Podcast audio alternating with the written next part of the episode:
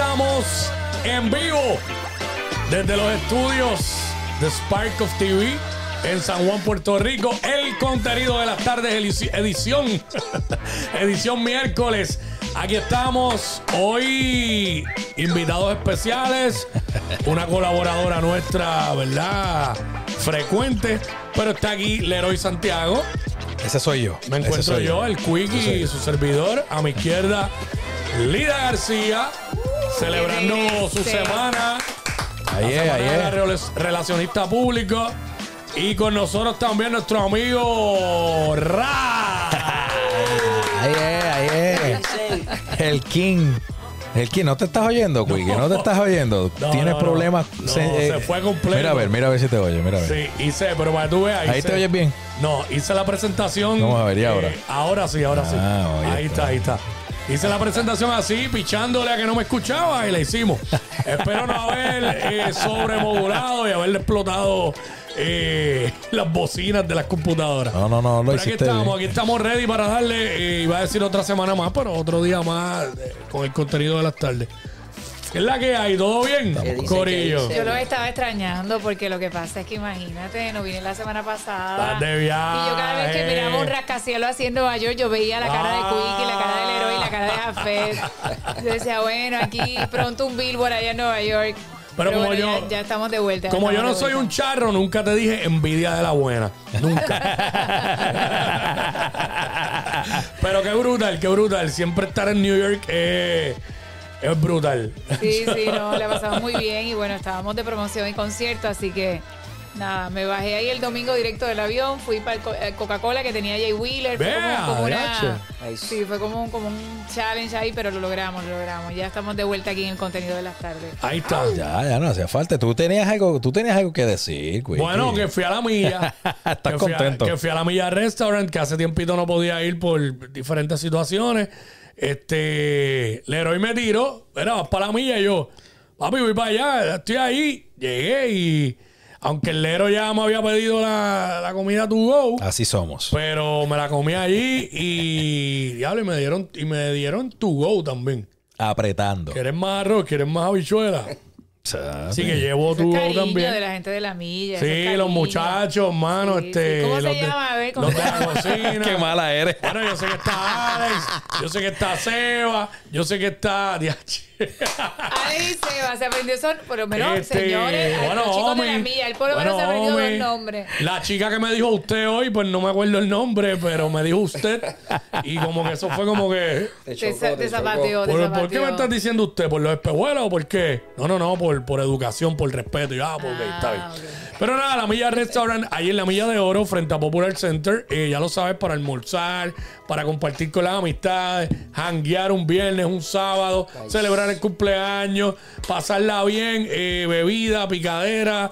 eh, la Milla, en la Milla de Oro, ahí, ahí mismo, no lo dejes para ir tarde porque le dan duro, le dan duro a la comida en el almuerzo y no siempre te van a poder, ¿verdad?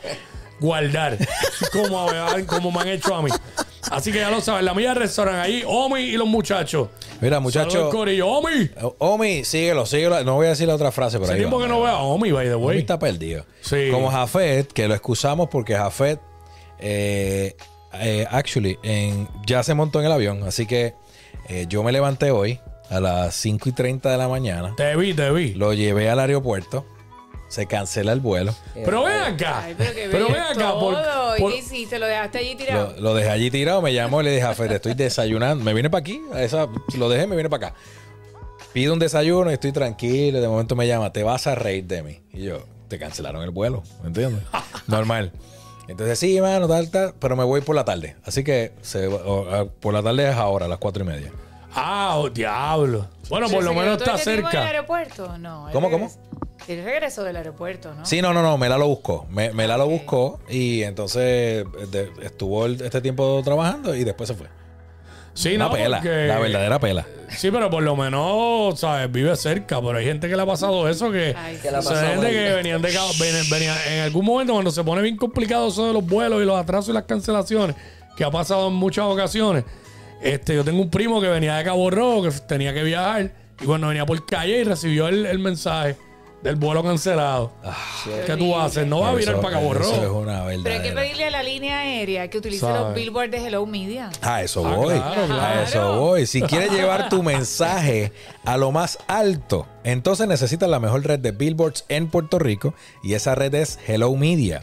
Contamos con las mejores ubicaciones estratégicamente localizadas alrededor de la isla y en vías principales de alto tráfico vehicular. Nuestros billboards son impresionantes, llamativos y efectivos y ofrecemos una amplia gama de opciones para adaptarnos a tu negocio.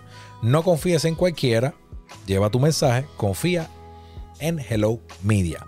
Llama hoy al 787-668-0000 o visita hellomediapr.com. Bueno, yo quiero arrancar esto ya. Aquí ya ustedes conocen a Lida, claro. ustedes conocen a, a Omar López, el Quickie. Después le preguntan en la calle cuando lo vean por qué es su nombre artístico.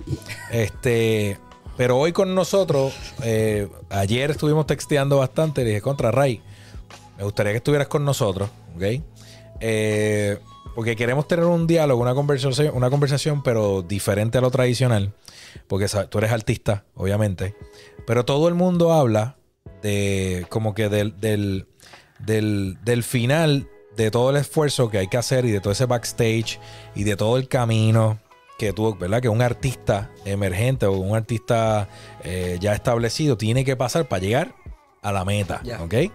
Entonces, pues Ray me dijo que sí, se atrevió. Se Sí, pero hay que decir que me llamó de ayer para ayer. O sea, quería que yo fuera, que dejara todo No lo que te lo creemos. No. Y yo me quedé frío No. porque yo contra, yo consumo el contenido de las tardes cuando estoy haciendo almuerzo y qué sé yo. Pero contra el héroe, tú eres mi amigo. Supone que tú me digas con tiempo. Pero para Se eso son los amigos. Se dio cuenta y me lo cambió para hoy. so, Estamos aquí. Eso es así, aquí, eso es así. Pero, Ray, entonces, déjame, déjame abrir aquí porque es que yo me, yo me envuelvo rápido. Yo te, ok, vamos a empezar, o sea, vamos a arrancar con, con lo siguiente. ¿Cómo, cómo cuando tú dices, voy a, me quiero dedicar a la música, eh, no todo el mundo, y hay muchas personas que yo conozco que algunos quieren ser bailarines, otros quieren ser artistas, ¿verdad? De, de dibujo Claro, y toda la cosa. La familia, los amigos, ah, te vas a morir de hambre. Eh, ah, mano, piché esa mierda. Eh, tú no- eso no, eso no, no va contigo, como que no. Tú vete a estudiar, sé médico, sé abogado, sé Claro, claro. contable, etcétera. Ese momento que tú tomas esa decisión, ¿cuál fue la reacción de esas personas allegadas a ti? Mira, pues en realidad fue que mis viejos siempre como que me regalaban pianitos de juguete, guitarra, y yo creo que subliminalmente me estaban encaminando. En mi casa ni mi papá ni mi mamá, nadie es músico. Y fue como que, espérate, tú sabes, yo estoy, o sea, a mí me encanta esto. Entonces, para esa época en TV estaba como que encendido. Y, Claro. Y yo de niño, pues, ¿qué, qué, qué hacía? Ver Guns N' Roses, ver toda esta gama de, bueno, súper rica en, en- en talento y en, en información. Y ahí es que yo digo, espérate, esto es como un lifestyle, pero te estoy hablando, yo tenía como ocho años. Entonces, pues ya yo como que con los palitos empezaba a tripear con, lo- con los instrumentos. Y pues mi viejo pues se dio cuenta que yo estaba como que encaminándome en eso de la, de la música orgánico, sin saber de que pues me iba a terminar dedicando a esto toda mi vida. Pues nada, papi me apoyó. O sea, el que me dice, ¿tú quieres una batería? Pues yo empecé con la batería. Me dijo, pues papi, pues ponte a trabajar en un supermercado de bagger para que te compres tu primera batería. Obviamente no me hizo sufrir tanto, me ayudó. Pero, Claro. tú sabes, me, me enseñó de que si tú quieres algo, pues fájate por eso. Sí. Mi papá es comerciante, tuvo negocio y mi mamá es trabajadora social, so que hay un balance ahí en, en eso. So, fue apoyo, Leroy. La contestación de eso siempre fue el apoyo, pero yo creo que siempre pensaban que se me iba a quitar esa fiebre. Ok. Que Iba a ser momentáneo. Siempre piensan eso. Sí. Mm. Entonces, no, hasta que a los 12 años yo quería ser el mejor baterista, yo quería ser el baterista de Metallica, el baterista de, de Dream Theater. Stuart Copeland, de, de Police. Locura, tú sabes, pero me puse para eso y sí, mano, me empezaron a contratar para bandas de adultos. Yo estaba tocando a los 12, 13 años en Jarro Café, en, en el Anfi, locura. Y ahí, pues, por ser menor de edad, pues papi tenía que firmar unos contratos de exclusividad, de que yo no voy a beber alcohol, de que yo estoy ahí para tocar. Pero sí, de- Sí, pero ya, eso- ya ese tiempo pasó. Sí, ya eso no. pasó. pero sí fue apoyo, fue apoyo. Ok. Y entonces, pues nunca se me fue la fiebre. Pues, evolucionó la fiebre. Ok, ok. Y, y en ese momento que estás tocando batería, es que es mi instrumento, yo también ¿De soy verdad? baterista. Qué cool. Sí. Este, eh, ¿tuviste formación académica o fue todo que tú lo aprendiste? ¿Aprendiste a leer? O sea, lees música. Pues mira, para esa época no había YouTube, nada. Lo que había era, si tú querías aprender, tú tenías dos opciones. O teoría, aburrirte con un maestro que no te va a enseñar mucho, porque lo que quieres es que pasen las horas y, y tú te vayas. O comprarte los cassettes en Virgin Store de Mike Pornoy que te enseñaba step by step. Eso fue lo que hice. Muy y bien. me volvió una bestia. O sea, como que, qué duro. Yo tenía batería doble bombo, así yo compré dos baterías, yo era un normal, tú sabes. Fuera de lo que hago ahora, la batería es todavía al sol de hoy, tú me das unos palitos y yo puedo tocar a voz Ven cerrada. acá, uno puede aprender, porque hay gente que te dice como que, no, mano, eso es una edad. Yo he escuchado esto, mano. Eh, no, aprender a y sé lo, com- lo complicado que es aprender a tocar guitarra, pues tengo guitarristas alle- allegados. Pero yo he escuchado que han dicho, no, mano, es que después de cierta edad aprender a tocar guitarra es más difícil, es mejor cuando eres más joven. Y hay muchísimas cosas que, que es mejor aprender de joven. Pero una persona, por ejemplo, yo que quiera aprender a tocar batería ahora, que yo tengo una idea, pero no, no le meto. No, no te voy a mentir. Este, ¿puedo aprender? Claro, mira, al- Claro. ¿Sabes? al, nivel de que yo cuando tenía como Por lo 14, menos tum, tum, pa, tum, Sí, tum. porque Sí, lo que pasa somos- es que primero... Lo primero- básico, por lo No, es menos, que ¿sabes? En mi caso, yo sí estudié y lo primero que Ah, hacen no, es pues. que tú estudias manos. Ok, ok. Y después tú vas integrando, o sea, a medida que tú vas integrando, para porque tú utilizas las cuatro extremidades, o sea, Claro. ahí no hay forma, Ujú. ¿entiendes? Así Entonces, es. eh, claro, llegas a cierta edad y quizás una persona que tiene el sistema motor con algún problema, pues se le dificulta. Pero yo entiendo que la música a cualquier edad la puedes aprender. De verdad, es como los idiomas. A una gente le va a tomar más tiempo, a otro menos tiempo. Claro.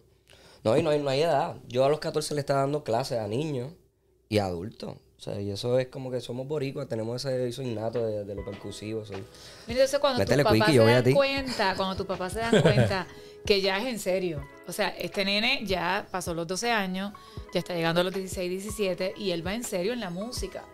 ¿Qué hicieron? Mira, yo en realidad yo lo que hacía era como que Mm. de repente yo tenía unos vecinos que tengo que mencionarlo porque me influenció muchísimo, este José Antonio Mellado Claro. Este, Ah, claro, claro, es el productor, el productor. claro. Exacto. Sí. Y- Respeto a los mellados. y Antonio Domínguez. O sea, ellos son mis vecinos de Claro, este, sí, este, catrasca, exacto. ¿Qué pasa? Yo, cha- es que te iba a decirle a saludar aquí que entró No el caso, el vecino de los numbers, que está en mudanza. numbers. Está en mudanza. Ya, ya. de vecinos, ¿verdad? Sí, hablando de vecinos. Llegaste en el momento indicado. ya, ya estamos en mudanza y todo. Ya estamos en mudanza. Ah, ok, pues eso va a las millas. La Mira. historia de, la- de los vecinos del pana. ¿no? Sí, no, Ray, el, eh, el vecino de los numbers es, es visto. nuestro CPA. Eh, y está aquí al frente y tiene autorización de mudarse solo al primer piso. Porque esta relación, esta relación va para largo. No se puede terminar. Qué cool. Pues mira, Mira, si volviendo pues, al tema, pues mira, tengo estos vecinos que pues tenían pianos clásicos en la sala. La familia Catrasca Sí. pues tenía pues, pues sus discos, etcétera. Pues yo empiezo como que a familiarizarme con otros instrumentos como el piano, la O sea, tú escuchaste el caballo de palo en vivo allí, ¿verdad? Eh, era, Eh, era era bien- el nene- el nene cantaba. Ricardito, Ricardo, que es mi- de mis grandes amigos, él después, talentosísimo, pues tenía sus proyectos musicales, pero era como un más dark, así como que teníamos bandas de rock, Flow Draco, etcétera. Y ahí es que yo me pego a ese corillo y digo, espérate, esto es otra vuelta, ¿sabes? Del metal evolucioné como que a Gustavo Cerati, a Draco, a toda esta gama que no necesariamente tenía que ser eh, rápido, o sea, ni ruidoso, o sea, había sentimientos. Y ahí fue donde más me enganché. Y sin darme cuenta empecé a producir discos para los Catrascas, porque eh, Antonio Domínguez como que nos dio un, un disco, dijo, por favor, quiero hacer un disco nuevo de los Catrascas, Catrascas de regreso, a estas canciones modernas. Y yo a los 16 años, no, yo estaba jugando, y pero en verdad estaba produciendo un álbum. Y ahí yo me di Wow. cuenta que estaba ya metiéndome en otras ligas. So, pues, retomando la pregunta, pues mis viejos veían eso. Y yo a los 16 años, pues, adelanté y entré a la universidad. En la universidad me, me becaron por percusión. Entonces mi mamá entiende de que esto era serio cuando fue una vez a una, una que sea, un concierto de la banda sinfónica de la Universidad de Puerto Rico. Y yo estaba atrás metiéndole a los tambores, a los tímpanes allí, sin leer, sin saber leer. ¿Sabes lo que yo hacía? Yo iba para el ensayo, escuchaba la canción, tocábamos Beatles, Queen, pero yo no sé leer. So, yo lo que hacía, escuchaba de oído y a la segunda vuelta ya yo me sabía la canción. So, en ese preciso momento sí mi mamá supo que era en serio. Te lo puedo decir si, estaba escuchando esta, este podcast. Y ahí fue que dije, espérate, no, esto es un don. Es un don y hay muchos músicos que son súper respetados como tú, tan respetados como tú en la industria que no leen. Sí, sí, y es tocan. verdad. O sea, nosotros tenemos aquí un Paoli Mejía, ganador de Grammy, y Paoli no lee, es un tremendo percusionista. Es una O sea, bestia. eso es una bestia, Sí. punto, punto, punto. O sea, hay personas que tienen ese don de escuchar un tema o que le dicen simplemente, mira, eh, déjame, oye la base de lo que estoy grabando. Y el tipo ahí improvisa y ya después lo hace exactamente igual en vivo. O sea, se, se lo aprendió ahí en el, en el momento. De verdad, es un don muy Hay varios, especial. hay Te varios. felicito. te Sí, es que, es que es diferente. La, la, la- yo recuerdo que en paz descanse Arturito, bajista de Cani, bajista de Yankee. Ah, claro. eh, eh, Tocaba de oído. Él no, le- no leía. Pero papo, como decían, el- como decían el negro, el negro cogía una canción y la, la jefa lo miraba, era como que, diablo, pa, no hay ni un minuto de break aquí. Sí, ¿sabes? sí. Es algo que uno que no sabe, que uno está haciendo. O sea, como que yo cuando entré a la UPI que tuve que sentarme con una profesora y decirle, mira, yo puedo hacer esto en el piano, pero yo no sé qué estoy haciendo. Entonces ella se ría y me dice, mira, tú eres de estos casos especiales, que si yo me pongo a enseñarte las técnicas, lo que voy a hacer es frustrarte y, y dañarte como que la El visión. feeling. El feeling. Eso se llama dañarte el feeling. sí. So, cosa. te has mantenido con esa, me gusta, me gusta. Es un tipo inteligente. Entró antes a la universidad, es un tipo inteligentísimo. Mira, eh, Ray, te pregunto, ¿cómo eh, no todo es color de rosa Claro. en la carrera? Punto. Eso es, eso es que diga eh, que eso es así, mano, no le creas. Es como, como los panas de Jafé de, de, de Forex. el, te- el- el tema es que, ¿cómo tú manejaste o has manejado eh, la incertidumbre eh, y las dudas que te pueden llegar? ¿Sabes? Como que, porque a los compositores les llega una duda, diario, esto será bueno, no será bueno, pegará, no pegará, tendrá un hook, si no. ¿Cómo tú lidias con esa parte? ¿Cómo lo manejas? Mira, en realidad es que cuando tú eres músico o haces música, eh, tú no sabes para dónde tú vas al principio. Tú estás como que descifrando por qué yo tengo, estoy sintiendo estas emociones con el instrumento, con las letras, encontrándote. So, al principio fui músico, después cuando brinqué a lo de al piano y a la guitarra, ahí sí empecé a componer. A componer poesía, en la lluvia estaba cogiendo literatura, estas palabras, tú sabes, de domingo, como uno dice, que se te quedan pegadas cuando tú lees. Y ahí tú vas desarrollando ese, ese otro lado, porque no, no necesariamente un músico es compositor, Claro. no necesariamente un cantante es compositor. Y pues a mí me tripeaba toda esa, porque en realidad yo pensaba que era, te repito, de niño yo, yo estaba jugando. Y era cool porque tú pues te pintabas el pelo de un color. Esto ahora de las uñas negras y lo, eso, viene de años, exacto. Sí, Eso hicimos todo. Yo fui Sí, punk. yo también. Entonces ver que había como un tipo de, pues, tú sabes, un lifestyle, tú sabes, como lo que habló ahorita de MTV, etcétera. Yo era un young rockstar de chamaquito, no existía MTV, había Facebook, había Twitter, había que vivirlo. Para, para vestirte tú tienes que viajar, inventar. Y pues retomando la pregunta, Lero, es, es, es complicado, porque en realidad pues tú no sabes qué va a dar el cantazo, tú no sabes qué va a gustar. Pero cuando lo haces de una manera genuina, sin estar pensando en eso, yo creo que pues ahí es donde está la magia, porque tú sabes, está siendo eh, genuino con uno mismo, tú sabes, sincero con uno mismo. Oye, Lida, te pregunto, la, la, ¿te has topado con un artista no necesariamente súper conocido que de repente te ha tocado ser psicóloga? no tienes que mencionar el nombre, Sí, sí, pero, no, pero, pero- o sea, a- partiendo de esa misma premisa, ¿cómo, cómo tú como relacionista profesional eh, ayudas a ese artista a que maneje eh, la presión que pueda sentir, la ansiedad que pueda sentir porque el tema no está funcionando, porque siente que la gente no está reaccionando bien. ¿Cómo, cómo, cu- cuál- cómo entra tu función ahí? Pues mira, una de las anécdotas que a mí me gusta hacer muchísimo, eh, yo tuve la, la dicha, ¿verdad? He tenido la dicha de trabajar con uno de los grandes que le encanta a Quickie, que se llama Juan Luis Guerra. Y Juan Luis Guerra, El maestro. el maestro, punto. O sea, no hay nada más. A Juan Luis Guerra, cuando Juan Luis Guerra me dijo, Lida, a mí me tomó hasta el quinto disco que me hicieran caso.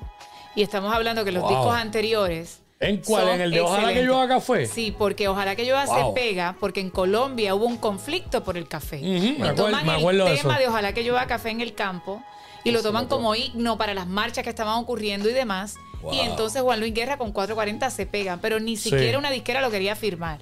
Y cuando uno escucha los discos anteriores, son mejores que los discos posteriores. O sea, porque el tipo es, un- sí. es una bestia, genio, genio. punto. O después vino con Bachata Rosa y partió en Exacto. 20 cantos a entonces- todo el mundo. Yo siempre a la gente le digo, mira, eh, eh, tú no sabes como dice Ray, tú no sabes cuál es el tema que te va a dar el éxito. Tú no te puedes rendir. Hay mucha gente que está escuchando, pero tú tienes es una carrera que no te puedes quitar. O sea, tienes que continuar. Y obviamente uno como relacionista trata de buscar estrategias, ¿verdad? Dentro de lo que es para poder pegar el proyecto. Porque pasa mucho. A mí me llegan gente a mí, por ejemplo, que lo dije en el podcast, Jay Wheeler llegó con, la, con el segundo tema. Ya Jay Wheeler le habían lanzado un primer tema y nadie lo conocía. Entonces busqué las estrategias necesarias para que para pegar el tema. La voz favorita, La baby. voz favorita, baby. Yo soy su fan, soy su fan. Es Este, caballo, es caballo. Sí, y entonces tú, la, tú buscas ese, ese tipo de estrategia, pero también en términos de psicología, sí te tienes que sentar con la persona y darle el positivismo de que muchas de las personas que hoy en día son súper estrellas empezaron haciendo otras cosas. Tú tienes un Mark Anthony y una India que lo que hacían era unas pistas para discotecas. Hmm. Wow. ¿Ok? Marc Anthony lo que hacía era una pista para discoteca hasta que alguien lo descubre, Wow. ¿verdad? Y entonces eh, lo mira y dice, espérate, yo lo quiero firmar, que fue Real Mercado y lo firma para RMM. Y ve a la India también con un potencial y lo firma Real Mercado, que fue cuando Real Mercado hizo su sello discográfico. O sea, Ya todo- hablando en una misma conversación, dos bestias corridas. Dos bestias Juan Luis corridas. O sea, Guerra y Mark tú- Anthony. Tú las miras ahí y tú dices, ¿qué pasó? ¿Cómo? ¿Quién? Era corista. Era corista hasta que Gilberto, Víctor Gilberto. Manuel. Ah, Víctor- este. Claro. Sí, no, Gilberto. Gilberto, estuvo Gilber- Willy Gilbertito Rosario. Empieza, Gilbertito empieza a los 14 años en la orquesta de Willy Rosario en el frente de la orquesta. Claro. O sea, Gilberto no, no fue, fue corista, sí, hacía coro en ciertas cosas, pero Gilberto empieza en el frente de la orquesta. Ando Era un caballo. Métele, Quickie, métele. la Este, calle, exacto. Mirando la tristeza de esta lluvia. Nacho, esa le iba a poner el viernes. Esa fue la que no me dio Hay tiempo. karaoke, hay Eso, karaoke esta eso, noche. Hay karaoke esta noche si te anima. Nacho. Entonces, pues sí, hay que a veces decirle a las personas, mira, no Hablo, todo, el chorro de mundo, bestia. no todo el mundo empezó, no todo el mundo empezó, y ahí tenemos a Madonna. Madonna era bailarina de una discoteca. Tenemos, tenemos a Jennifer López, que era bailarina. Jennifer López no era. Claro. cantante. O sea, podemos hablar de Jennifer 500.000. López, el caso de Jennifer López, Jennifer López sí es, es muy talentosa y, y- y en algún momento iba a explotar. Y fea. Pero. Del corazón. No, ¿qué te, qué te puedo decir? Pero J-Lo también, mano, iróni- irónicamente, muchas veces las desgracias de uno son este. eh, o sea, ayudan a otros. Y J-Lo explota con la película de Selena. Claro. Claro, Claro. era talentosa, en algún momento iba a explotar porque bail- todo lo que dijiste, bailarina, pa, pa, pa. Este, pero y hoy día pues la máquina hace el dinero, ¿sabes? No hay quien, ¿cómo? Que por falta de talento no fue que le. No, pero eso, tacho, eso la catapultó y pues el resto pues. No, papi. Mira, y- pero volvamos, volvamos a Ray. Pero no, no, no, no, no. Esto es No pa- queremos dejar ahí Hablando, solo. oye, otro, otro caso también que se da el caso de Raúl Alejandro, que aunque ya había hecho temas que habían pegado, pero un tema que lo metieron en el disco a última hora y que él no le tenía básicamente. Fe. ¿sabes? Sí, el tema ah, me gusta, pero pues vamos a meterlo ahí.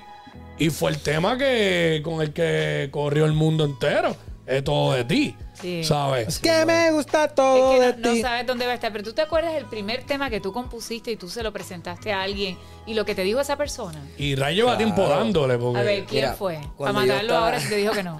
Cuando estaba en la Yupi, me, en vez con los chavitos de la beca, claro está, en vez de gastármelo en cerveza, ¿verdad? El hoy yo no hice nada de eso. No, papi, no. Por la línea. Por la línea, pues me compré como un estudio pequeñito y ahí yo mismo me producía en casa. Y sí, yo tenía una noviecita y yo pues, al principio no me atreví a enseñarle las canciones. Pero sí, me acuerdo, me acuerdo de las primeras canciones. Se llamaba Cuarto Rojo. Bien bonita, así flow. Primer tema se llamaba Cuarto Rojo. Cuarto ¿Qué, Rojo. ¿Qué estilo, qué estilo? Fabuloso Era, no, no, era como más Héroes del Silencio. Ah, era Ok, del silencio. ok. Ok, ok, ok. Y ahora, ok, ¿y cuál, pero cuál fue la inspiración para ese tema? Bueno, literal, tenía un cuarto rojo en casa de mis viejos que lo había pintado así bien dark porque estaba en la Esa época. era la época, esa era la Pero época. también estábamos en ese, pues, ese poppy love, tú sabes que estábamos, pues, por ahí va. Tengo tantas preguntas en este momento. Pero, pero, fíjate, Ese- yo te hablaba de una canción que le hubiese llevado a alguien de la industria. Ah, de la industria, Alguien pues de la industria le pones esta canción con toda esta fe de que tú dices, este es el tema que yo creo que el tipo le va a encantar. Mira, hice uno, pero en realidad es que cuando yo estaba así tan pequeñito, eso de la industria, pues era, o sea, estaba más controlada que Claro. ahora. Tú sabes, eso era como que un tabú, había que hacer un demo, para entonces ver que a lo mejor el papá de Ricardo, o sea, que atrás cada padre, Lo un entregaba a contra, alguien. un con- sí, exacto. Pero sí hice uno que se llamaba A tu lado, que actually cuando conocí a Jafet Santiago fue, yo tenía siempre el demo en mi, en mi carterita. Y ese día, estaba, yo me acuerdo, yo estaba en el Burén, en el viejo San Juan, ¿te acuerdas? Un restaurante. Ay, sí, tan rico. Y veo a este tipo que se siente en la barra, Daf. Daf Ah, Wilcox. claro, En la barra con una guitarra. pana. Y otro tipo bajito con él, Jafet. Y ellos están ahí, y ah, ¿qué van a hacer? Y me dice, ah, un placer. Y yo le estoy haciendo los mojitos porque yo era el bartender. Y le digo, como que ustedes son artistas o algo así. Sí, mira, soy artista, yo soy el manager. Me va a entrevistar. Jafé per- con un piquete. Con, sí, piquete. con- con ese piquete. Ve, ¿Qué pasó? Ah, pues yo soy el manager. ¿Qué pasa? Que lo iban a entrevistar, mira qué loco, lo iba a entrevistar a una gente que ya me habían entrevistado la semana anterior en el mismo lugar. O sea, yo era el mesero y yo, cuando terminé mi shift, me cambié, subí y me entrevistaron como artista. So, ese día conocí a Jafet y le entregué un demo a Jafet. Y ahí estaba la canción que yo siempre pensé que era como un palo. Era como un electro house. Lo que está pegado ahora, que está haciendo Mora y toda esa gente, no es para darme Exacto, patadas en el pecho. Pero en el 2009, 2010... Ay, pero tú no tienes el ego trepado como Mora. no, yo no voy a mandar a, a, callar- a- a trabajar a los, a los de seguridad, no, yo soy más cool. Pues sí, pues se lo pasó a Jafet y ahí, bien crazy, Jafet lo escucha, me llaman. Y yo le abrí una girita a Daf que tenía como yo por, por, por los Mira, meses. qué bien. Ah, me- ahí fue que yo te digo conocí. que sí, no tengo que darle a Jafet. Ok. No, no, no. Ahí, ahí fue que yo te conocí. Yo iba con un Seguro. iPod, yo iba con un iPod, una guitarra y un micrófono. Sí, porque Daf hangueaba con nosotros. Sí, Me acuerdo, no, papi, y- Daf era- Y los caballos. Y Daf durmió y yo- con Adobo. Eh, Adobo era el perro que Ya, teníamos en casa del adoro, Sato. Es verdad, es verdad. Eh, llegó súper tarde una noche a, a nuestro hogar. nadie le respondió. Eh, o no había nadie. en la- él se durmió en la escalera y Adobo al lado de él. Adobo, Ay, bendito, qué yo conocí a Adobo. yo En conocí paz este, descanse, Adobo. Adobo, de Sí, H. Adobo era el artista. El artista de la casa. Y Daf con, con Jonathan, con el hermano. Johnny, Johnny Hulka. Johnny Hulka. En el negocio del entretenimiento, by the way, hay una entrevista eh, a Con Daf Johnny, Hulka. ¿verdad? Eh, sí, la de, la de Johnny creo que la tuvimos que bajar, pero la de Daf está arriba. Eh, la pueden ver en nuestro canal de YouTube. Dale la campanita, te suscribes. Hoy, esta noche, sale la entrevista con Cuco Peña. Eso hay que verlo, señor. Eso, es una- Este, eso es. eso es una leyenda. Cuco Peña es un maestro. Pero ¿y tú señor. todavía hablas con Luis Guerra. ¿Qué, mano? Yo no me puedo morir sin tener una foto con el maestro. Pues cuando Chacho, el otro día cuando el concierto yo subí un par de videos, pues yo estaba y, y este, mano, y me contestaron para atrás del Instagram de, de Juan Luis Guerra. Yo estaba en casa como un nene chiquito. Ay, Dios mío. Decía, "Mira", decía mi esposa, "Mira, me contestaron para atrás. No, pero cuando vuelva yo hago el intento. Yo siempre hago el intento. siempre voy a hacer el yo, intento. o sea, que... o sea, ya yo tengo con Drago, con Rubén Blades.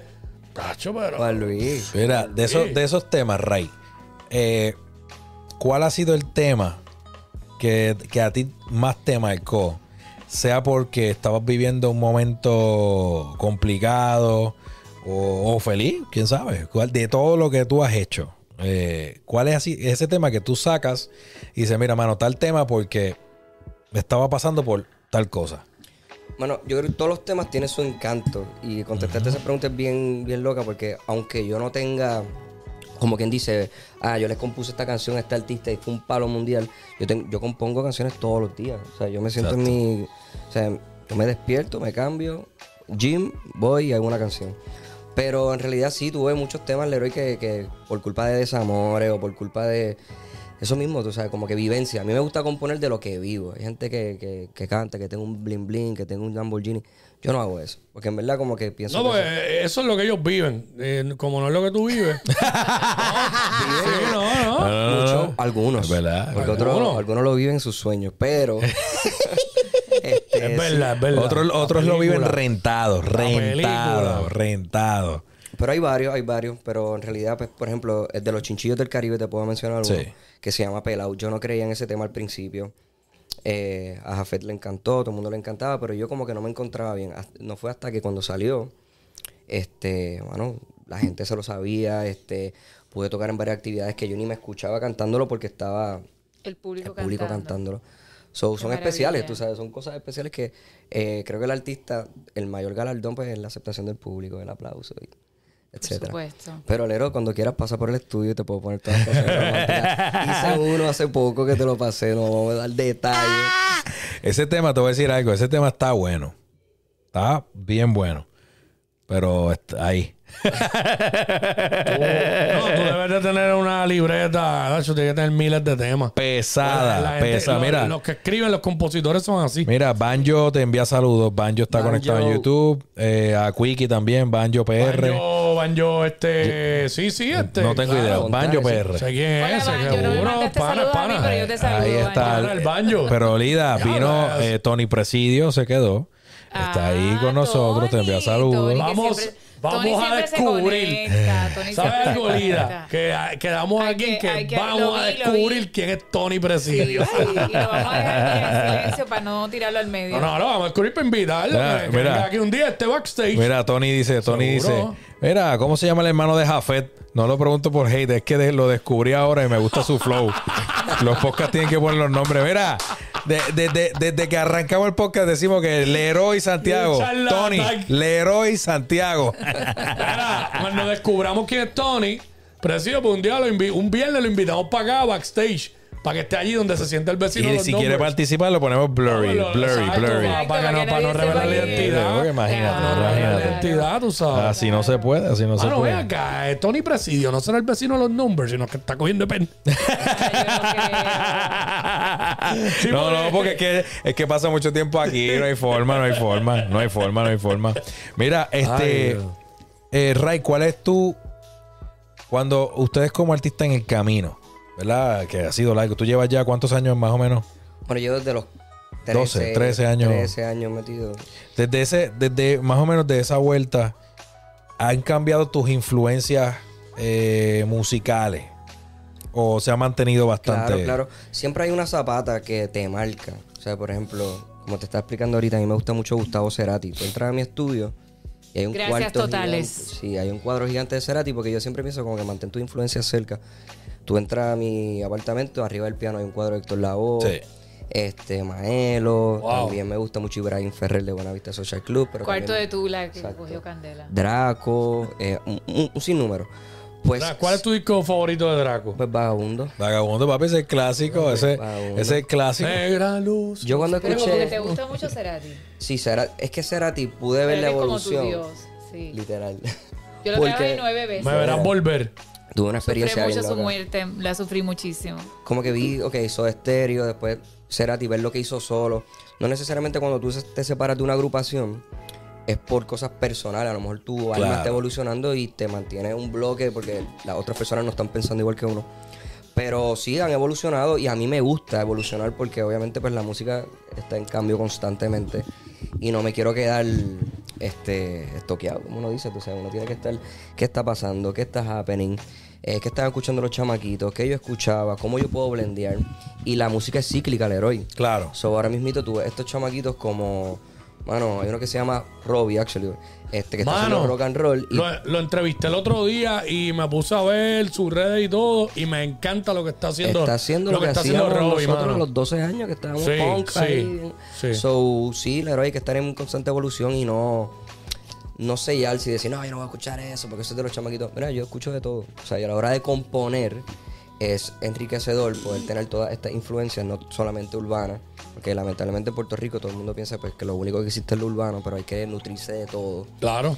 Y pues nada, sí, Leroy. Yo creo que hay música, se está haciendo. Yo, yo me emociono cuando vienen artistas que no son de urbano pa, y no tengo nada en contra, yo lo consumo, pero para el choli me gusta que también haya un balance. Tú sabes, Sí, lo que sí, Coca-Cola lleven cosas que haya balance de música. Yo fui a Bublé, fui a Alejandro Sanz, esos tipos de conciertos y a no mí me, emocionan. a ninguno. No, me invitaron a mí.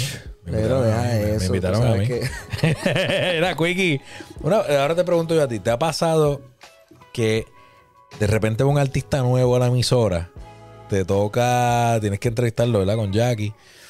Mano, y los nervios lo tienen. Tú, tú no, tú sabes, tú sabes que el, el- el muchacho o la Mano. muchacha no está como. Me ha pasado eso y me han pasado cosas peores, tan reciente como la semana pasada, y creo que ese artista lo vamos a traer para acá. porque hablé con la persona, una persona que trabaja con, en el- está en el equipo de trabajo de él. Mano, eh, me ha pasado que no nos dan la información al a tiempo del artista.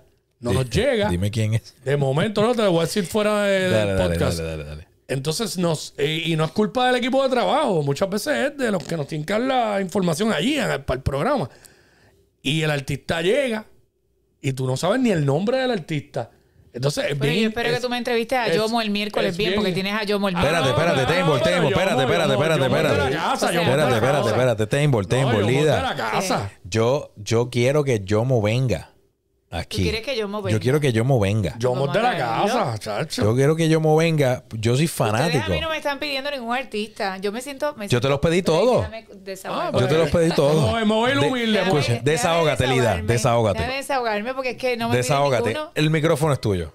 No, eso mismo. No me piden ningún artista para traerlo. ¿Puedo hacer una O sea, petición? ¿Cuál Humildemente. es la petición? Juan Luis. Guerra. Juan Luis Guerra. Luis. Pero mira, Juan Luis Guerra, Juan Luis Guerra. No, o sea, eh, yo lo que hice fue con Juan O por lo Luis. menos Janina, la pianista, escucha, que es la escucha, bestia. Con Juan Luis lo que hice fue ¿Verdad? que me fui una semana a República Dominicana, me llevé los medios allá. Duro. Así que a nosotros no nos molesta llevarnos el contenido. No, para nada. No, Para nada. En No. su casa, tiene una casa espectacular Claro, de campo. sí. Eh, podemos entrar a su estudio, se oye espectacular también. Así que Ya lo no, Después de eso puedo morir en paz. no nos molesta para nada ir allí a casa de Juan Luis Guerra. Juan Luis, un beso, te queremos mucho. Aquí tienes un fan, mira, number one. Sí, sí, así sí. que- Durísimo. Este, bueno, mi respeto para ese caballero.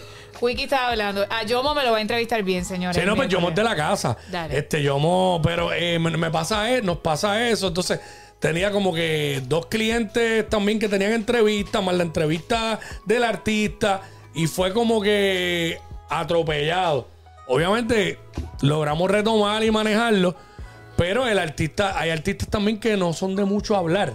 Pero cuando el artista fluye y habla, eso corre de show. Sí, pero eso a está- veces eso para sacarle heavy. las palabras de la boca al artista, a veces es difícil. Pero eso el relacionista le tiene que dar un media training. Pero Exacto. ese, ese Media pana lo, vamos, training. lo podemos traer para acá. Me, me- me habían hecho el Pues, acercamiento. pues vamos a traerlo. Entonces, eh, Porque es buena la propuesta de él. Es como reguecito y esas cosas. Eso que está está, bueno. chévere. Yo, Ok, lo, pues. yo lo mon- yo chequeé y monitoreé. eso me gusta. Ah, yo creo que yo Sí. sé quién es. Lida, me gustaría Sí. que traer a Yomo. Sí, sí, sí. si Yo le mencioné a-. Yo le mencioné a, a Cholo, pero de manera informal.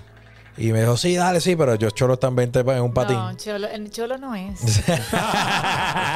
Tráelo, pero, es. pero queremos que venga aquí porque quiero entrevistar a ese pana. Oye, yo soy, de verdad, de verdad, yo soy fanático de Yomo. Pues Yomo, Yo digo que Yomo tiene. Yo- la agenda, esperen su momento. él tiene Yomo una. Yomo tiene una magia. Yomo Pero tiene una vamos a entrevistar a Yomo o a Berto. ¿Cuál de los dos?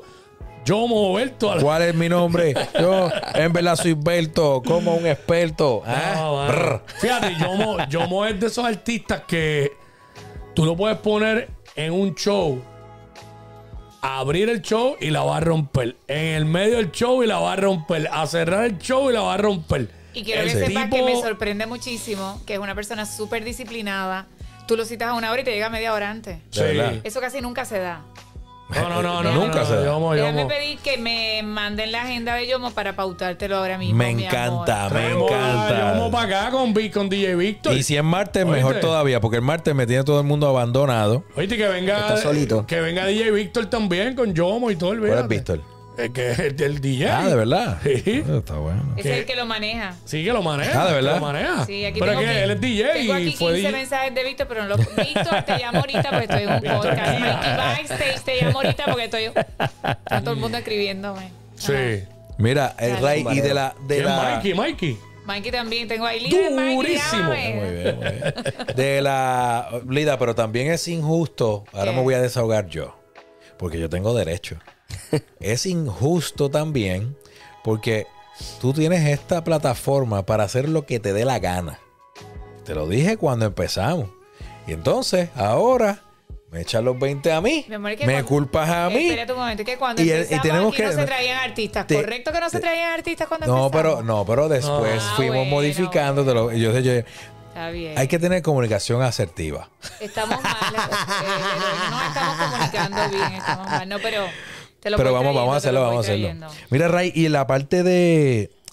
Mano, cuando tú vas, viajas para atrás, tú dices. eh, ¿qué, qué tú, ¿qué tú le recomendarías hoy, o sea, tu Ray hoy a, a ese Ray de, de, de hace par de años atrás? Cuando estaba o comenzando o maybe cuando ya estaba in y malas deci- ¿Qué, ¿Qué tú le recomendarías? Bueno, yo lo haría al revés. Yo me diría ahora mismo como que pila otra vez. Como que, por ejemplo, yo desde chamaquito siempre fui un joseador. O sea, a mí me gustaba, como repito, esto de subir una canción en las redes, una foto en Instagram, eso no estaba. O sea, tú tenías que estar en los eventos, tú tenías que... Y eso era algo que a mí era un drive que todavía lo tengo, pero últimamente estoy como que me cuesta salir del estudio o ir a tanta actividad, dar caretazo. Porque estoy ahí, tú sabes, trabajando en The Flesh. Pero creo que el consejo debe ser como que, mira, no, como dijo ella desde un principio, o sea, no, no perseverancia, loco. Como que a lo mejor cuando yo era un chamaquito, mi meta era. Mi primer concierto fue ver a los fabulosos Cadillacs en el anfiteatro. Fui yo la que lo trabajé. Verdad. Mira, pues ese concierto marcó mi vida. Yo tenía 12 años. Fabuloso. Le abrió el sol de menta. Quedó marcado. Yo decía, papi, este olor raro que hay. Y el papi, esos son inciensos. Olvídate de eso. Ya tú sabes el olor que era. Mira, déjame dar un mensaje a una de mis asistentes.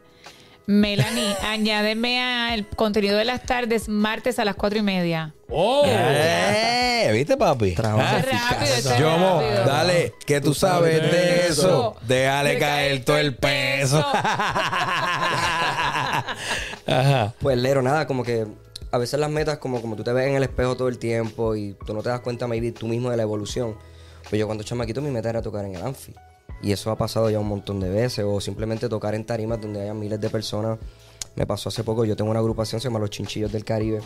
Que Cumbia para tu Yo lo he cintura. a ustedes en montones de proyectos. verdad. claro, nosotros somos las que los hemos trabajado. Pues mano, eso fue algo que Así fue un bonito accidente. Y con esa agrupación en específico he hecho cosas que yo en realidad pues soñaba hacer No, y, han arriba de la rebasado. tarima, señores, eso es una energía. Si usted no ha visto los chinchillos, busque eh, videos en YouTube, sígalos. Es que usted no va a parar. Esa gente es, o sea, con sus Energía. máscaras. No, no, no, es pura energía, pura energía, de verdad. So, eso, Lero, es que como que vivirse el proceso, di- de, disfrutarse los escalones, porque hay chamaquitos hoy en día que lo que quieren hacer es estar ya en el tope, pero está en el tope y ¿qué vas a hacer, loco? O sea, no te, no te desarrollaste, no cogiste lo que le puede pasar lo que le pasó a este muchacho.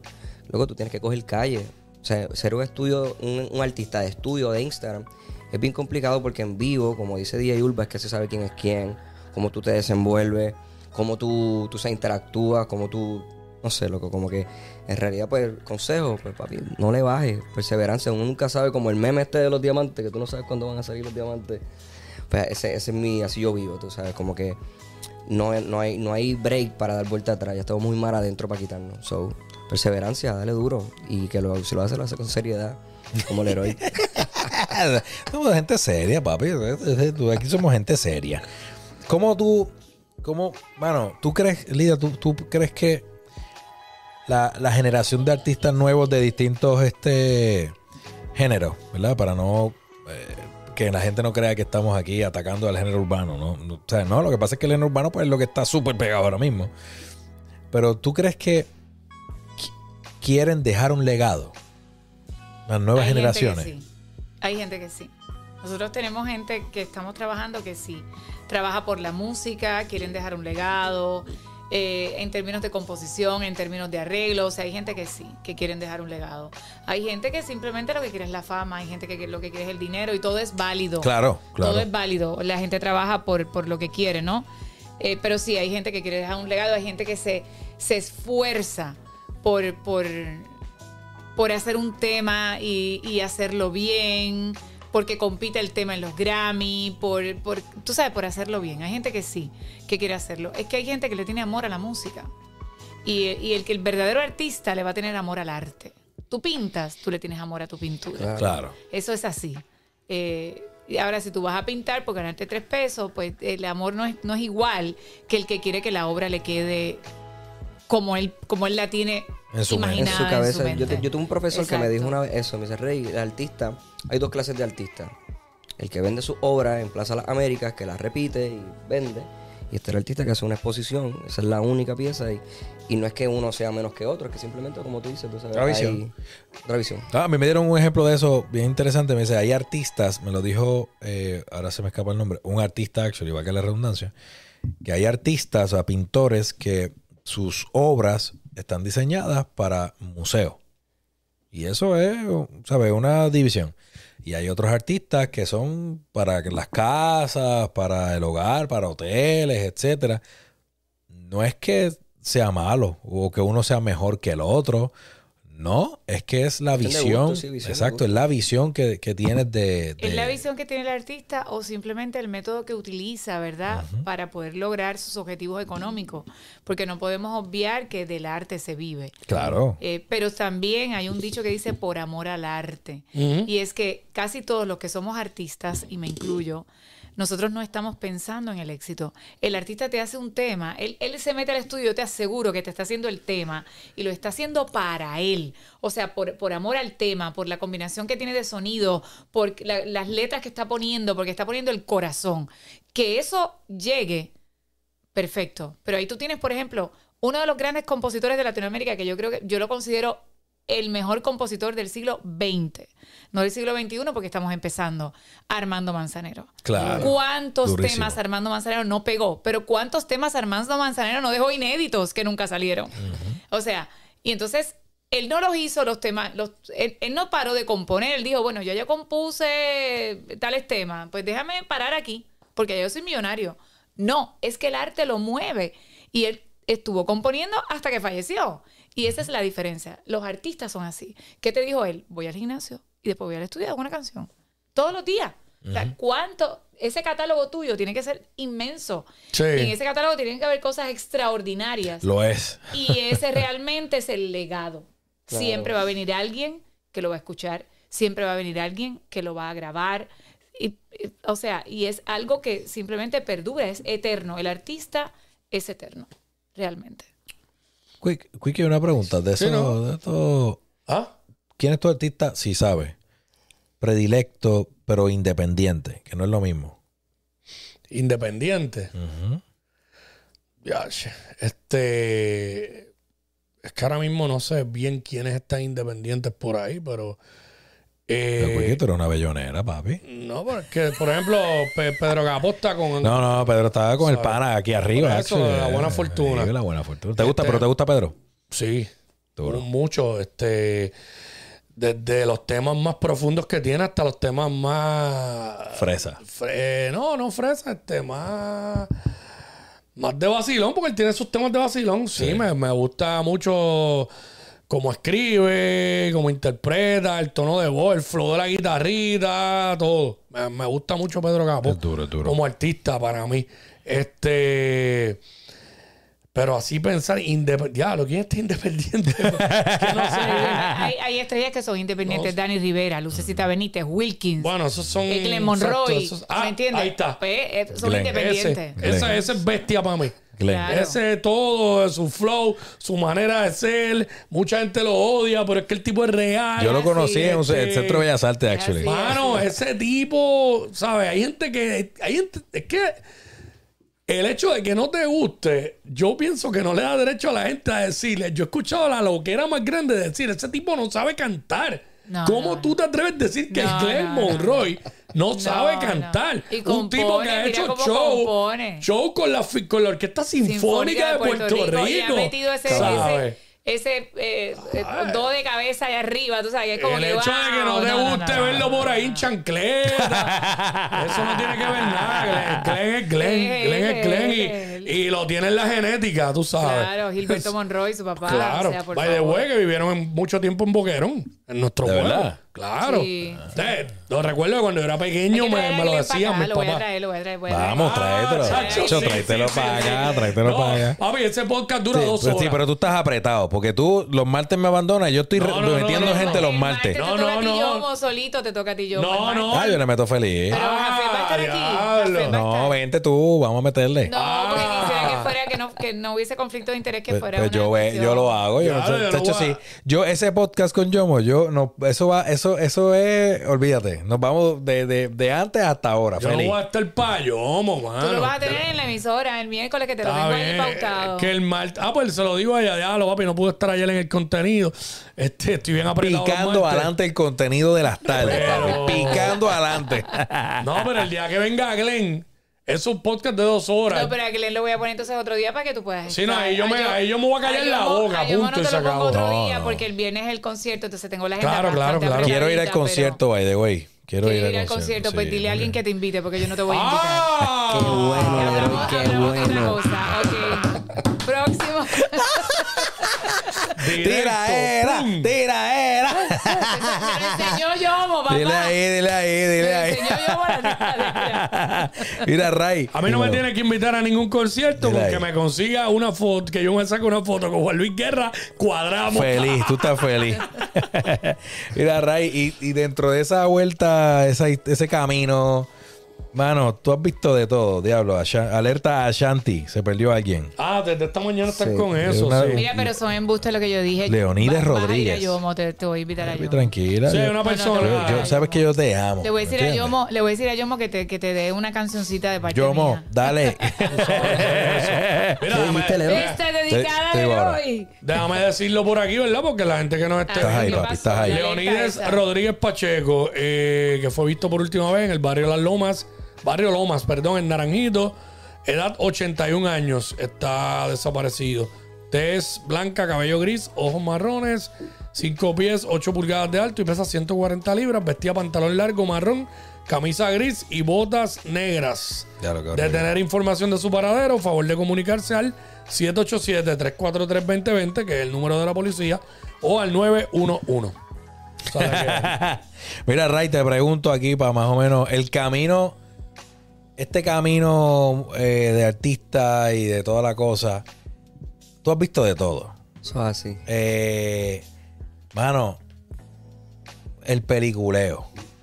El peliculeo de, ¿sabes? General de los artistas y este flow. Mano, ¿cómo, cómo, cómo tú lidias con esa vaina para no, para no caer en eso? Mira, lo dijimos ahorita, yo no hago música por fama ni por dinero. Claro está, eso viene por añadidura. Claro. Y obviamente cuando pasa, uno dice, coño, o sea, ya era hora que me cayeran, tú sabes, par de guisos, Claro. este, este galardón. Pero este, ahí se separa. Yo creo que lo- la palabra artista y la palabra maybe entertainer o, o un intérprete. Porque lamentablemente no todos, como dijo ella ahorita, este ser artista no es engancharte una prenda, unas gafas Gucci y brrr, tú sabes, eso para mí es como que bien ni una roleta, ni una roleta. ha evolucionado, pues tú sabes, pues ya se acepta porque sí es otro modo de arte, otro modo de expresión, pero es depende hacia dónde tú quieres llegar como como artista o el respeto que le tienes a lo que haces o al arte. Siempre hay foro para todo, claro está. Ahora mismo yo estoy aquí con ustedes, me puse mis gafitas, tú sabes, estamos aquí. con- Sí, Pero- tu flow. Y ya. y yo soy así day by day, no es que me estoy disfrazando. Exacto. Pero creo que hay foro para todo. Y lo del peliculeo, mano, o sea, yo no, yo no hago música por fama, loco, ni por ni porque, diablo, mira quién llegó ahí con esa prenda, loco. Yo prefiero, qué sé yo, que mi música hable. Y, y nada, loco, mantenerme genuino conmigo mismo. Soy Sí, peliculeo, para el que le guste el peliculeo, que le meta. Yo trabajo con personas, tú sabes quiénes son, Sí. que viven un peliculeo constante y me dicen, no, Rey, tú tienes que más piquete, tú tienes que esto. Yo loco, es que yo no quiero ser Anuel. Yo no quiero Exacto. ser eh, XY persona. Bien por ellos, tú sabes. Sí. Yo soy yo, tú sabes. ellos pero- vendieron, un- ellos, ellos, hay artistas que han vendido un personaje. Y está muy bien. Sí, está muy sí, bien. sí. Pero digo, di- dije Anuel no por... O sea, hay un Sí. montón más, tú sabes, pero... Burro, te Eh, queremos, Sí, Anuel. es que el principal ejemplo de quién es el más peliculero. sí, pues la, la- la movie, porque está chévere la movie. Pero yo voy más allá que una movie urbana, tú sabes. Por lo menos yo hablo de mi carácter personal Sí. por mis influencias del pasado, las presentes. Soy boricua, claro está. Hacemos música urbana también y tripeamos. Pero al que le funciona la movie, que, que le meta. Claro. Y ven acá, ¿cuán importante ha sido entender el negocio del entretenimiento en todo tu, en todo el proceso? Ok, mira. y cómo, y cómo, y qué les recomienda en esa parte también a, los- a los chamacos que vienen o las muchachas que vienen subiendo. Pues yo desde chamaquito, pues no, no sabía mucho del negocio, pues como expliqué ahorita, y el que esté viendo esto, que a lo mejor es más joven, antes tú tenías que tener todo hecho para que te filmaran, para que te hicieran caso, para entonces que te jumpearan en la. o sea, que te dieran a tocar el, el, ex- eh, eh, ¿cómo se llama? El elixir, o sea, estar ahí arriba con los artistas porque había un filtro. Ahora mismo no, ahora mismo tú haces una canción, la subes y si pegó, pegaste, te fuiste viral de una. ¿Qué sucede? Cuando yo estoy en ese proceso de auto evolución en la música, pues sí me topo con tu hermano. Tú sabes, con Jafet Santiago fue pieza clave para mí para aprender muchísimo del negocio. Cosas que yo no entendía, Quickie. Este, qué sé yo, como un split sheet, porque todo el mundo es bien pasional, todo el mundo, pero cuando empieza a entrar dinero, estas cosas, Jafet me lo decía, o sea, yo creo que conseguirte un buen manager que crea en ti, que crea en tu proyecto, que te eduque, que no te vea solamente como un símbolo de dólar, este, que, que apueste, que tú, que tú veas que está bebiéndose la sangre. Oye, Lero, y tú también fuiste parte, porque la Jafet era el manejador, pero el que estaba day by day era Leroy Santiago, y el que no sepa, pues yo pues tenía un proyecto de solista que iba a salir con bombo y platillo. Y de momento, pues por tripear hago los chinchillos del Caribe. Y cada vez que enseñaba el mío, la gente pro, está bueno, pero enseñaba los chinchillos y todo el mundo, eso está brutal, que no sé qué. Y era un choque porque es una competencia conmigo mismo. Un proyecto serio y un proyecto que es serio también, pero es más pompeadera y joda. Pues volviendo a la pregunta, pues, mano, eh, cuando Jafet me decía, mira, Rey, tienes que vivir con un 70-30. ¿Verdad? O sea, como que lo que te entra, no lo gastes todo, guarda algo para Mira invertir quién en tu llama, mira, el que vino ayer aquí que saludó. ¿Tienes? A Luis Perico Ortiz. Ah, ¿estuvo ayer aquí? Vino por Sí, ahí de. Estaba con solamente Lida lo- y. Ah, no, yo pensé que en el podcast. No, Luis Perico Ortiz. Uy. Pues, mano, Touch. este, cómo este, invertir en ti, tú sabes, invertir, el- invertir bien el tiempo. Mira, Rey, no nos vayamos por este camino, vámonos por acá. Yo recuerdo, yo peleaba con Jafet muchísimo al principio. Yo le decía, contra Jafo, yo tenía más guiso antes que, ahora que estoy firmado contigo. Y él me dijo esta cosa. Rey, tú me contrataste para pintar esta parte del edificio, que es management. Booking es otro trabajo. So, si tú quieres booking, pues vamos a firmar dos contratos. Y ahí poquito a poco yo fui entendiendo. Abrí mi LLC, que el señor Quique Santiago, viejo, que eh. me... Mi me- fan number. Oye, no, le, no he saludado a tu papá. Está- hoy no está conectado, fíjate. Eso charlatán, lo. Mira, porque a lo mejor lo. Mami tampoco. Está- Están de más, están de La más. reina, la reina. Los Santiago son buena Ah, gente. Están en. Sí, deben estar. Sí, sí, están allí perdidos, perdidos. So, nada, eh, yo creo que juntarte con personas que crean en ti, que te eduquen. En mi caso, pues fueron los Santiago en general, o sea, tanto Sí, papá sí. como los hermanos. Y me encaminaron a un mundo nuevo que ellos me lo decían, Rey, ahora todo el mundo va a estar chilling porque no es la pasión, pero cuando empiecen a ver los shows, las inversiones, habían shows que yo hacía de gratis que para la gente yo me vi, yo estaba en las papas. Y yo estoy haciendo inversión de tiempo, inversión de... de- de- de- Que esa es la parte que la gente no ve. La gente tiene como benchmark, que no está mal, la historia de Bad Bunny. Entonces rápido, no, él era gondolero y en dos meses pegó. Pero no ven los esfuerzos que el pana No siempre va a hizo. ser así, no siempre él no, va a ser él no ve, eh, o sea, la gente no, la gente quiere la gratificación instantánea. No, lo quiero ahora, lo quiero ahora. Y si no pego, me quito. Y si esto y si lo otro. No, tiene que, tiene que haber consistencia. Claro. Y más en una industria que es que no es fácil, es una industria Muy competitiva, complicada. muy competitiva Competitiva. también. Tú tienes que volverte relevante, tienes que tener tu equipo de trabajo y tienes que conocer mínimo, mínimo, que es un manager, que es un production manager, que es un tour manager, que es un booking agent, porque son, son definiciones. O sea, son cosas que tú como artista tienes que tener. Y, y sin contar el CPA. Sí, lo básico. ¿sabes? Porque hiciste Pero mucho... es algo, él dijo algo ahorita que yo siempre lo repito y lo digo a la gente. Usted se tiene que armar de un equipo de trabajo que crea en usted. Eso es lo vital, que creen en su proyecto. Porque si no creen en su proyecto, no van a dar el 200, el 300, el 400%. Simplemente lo van a tomar como algo y si algún otro proyecto les está dejando más, usted va a estar engavetado en una Así esquina. mismo. Cierto. La gente tiene que creer en lo que tú haces y tiene que creer en ti, en tu proyecto y le va a meter mano hasta el final. Esa es la clave. El equipo de trabajo que cree en ti. Ahí está.